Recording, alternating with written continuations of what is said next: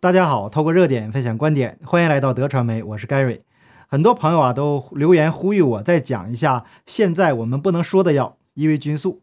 那感谢朋友们的信任。在过去的节目中呢，我曾经分析过印度、墨西哥、秘鲁这几个国家，那在使用伊维菌素以后啊，它的疫情变化情况。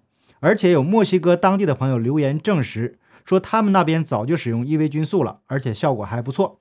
可是呢，这些国家并没有在政府层面去强力推广这种药，只是呢个别地区地方政府在使用，这也造成了使用此药的地区啊，疫情得到了呃迅速的控制。那没有使用的地区呢，疫情则越发严重。而斯洛伐克是欧盟首个在政府层面动用了国家的力量推广伊维菌素的国家。那有人可能会问了。斯洛伐克是什么地方？很小的一个国家。那咱们简单的介绍一下斯洛伐克以及为什么这个国家会使用伊维菌素。那斯洛伐克是一个只有五百四十万人口的国家，那人口数和新加坡呀差不太多。但是呢，新加坡在大面积集中疫苗以后开放，病例数激增，并且出现了多个感染群。那斯洛伐克可能是中欧和欧洲远东地区与乌克兰之间的十字路口。那斯洛伐克的意思是。呃，斯拉夫人的土地，那人类在这里活动的历史呢，可以追溯到史前时期，曾经是地中海文化和中欧其他地区之间贸易的战略省份。那咱们简短截说：一九八九年，共产党的统治结束，这个和平的天鹅绒革命将捷克和斯洛伐克分成两个不同的国家。那一九九三年完成彻底独立，那直到今天，两个国家依然保持着密切的关系。所以说，分裂有什么不好呢？两个穷哥们儿各自为了生活奋斗，总比勉强在一起挨饿要好吧？作为一个相对富裕的经济体，二零一八年国内生产总值约为欧盟平均水平的百分之七十八。那地区经济不平衡啊，依然存在。二零二零年十月，COVID-19 首次爆发，在十一月和一月接连出现高峰，那情况急剧恶化。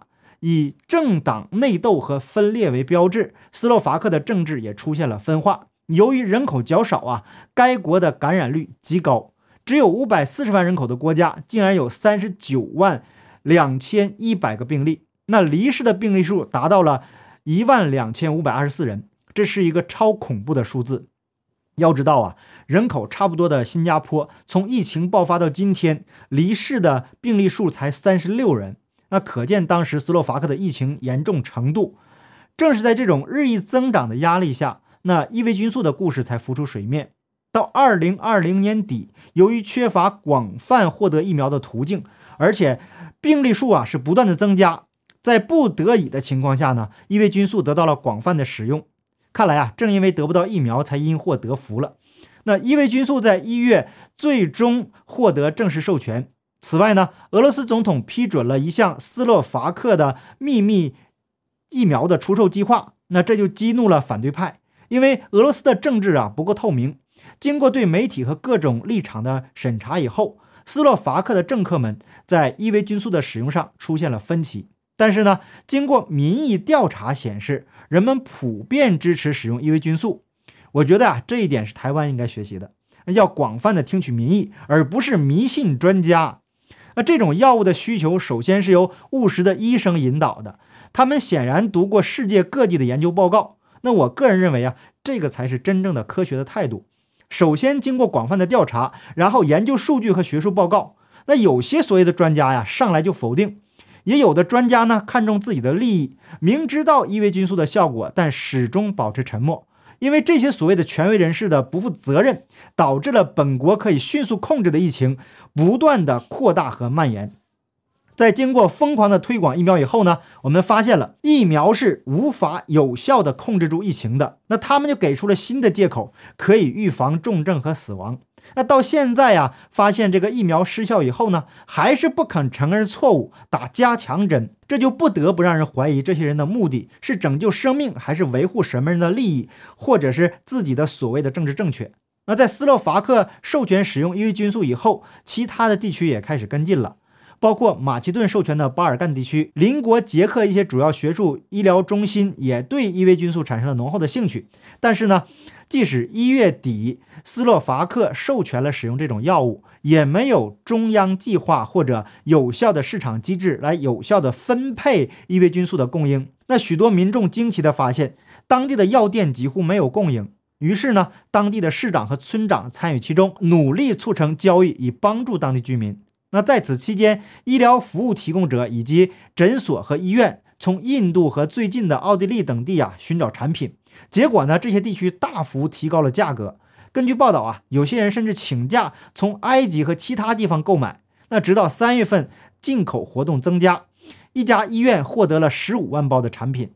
以便在那里分发给其他的供应商。到四月份的时候呢，已经有超过一万斯洛伐克人接受了伊维菌素方案的全面治疗。那有一位医生就报告说，治疗了至少八十人，并追踪了他们以后的进展情况。使用伊维菌素的当地医生报告了积极的总体趋势，但是这些都不是基于科学研究，因此啊，没办法真正的。衡量伊维菌素的授权是否真的有助于对抗 COVID-19 病毒疾病？那与此同时呢？伊维菌素的讨论引发了斯洛伐克的意见冲突。那虽然主流媒体回避这个话题，或者呢，他们真的进行了一些采访，就涉及那些持不同立场的医生引用欧洲药品管理局和世卫组织的在这个话题上的立场，而其他人呢，则非常赞成。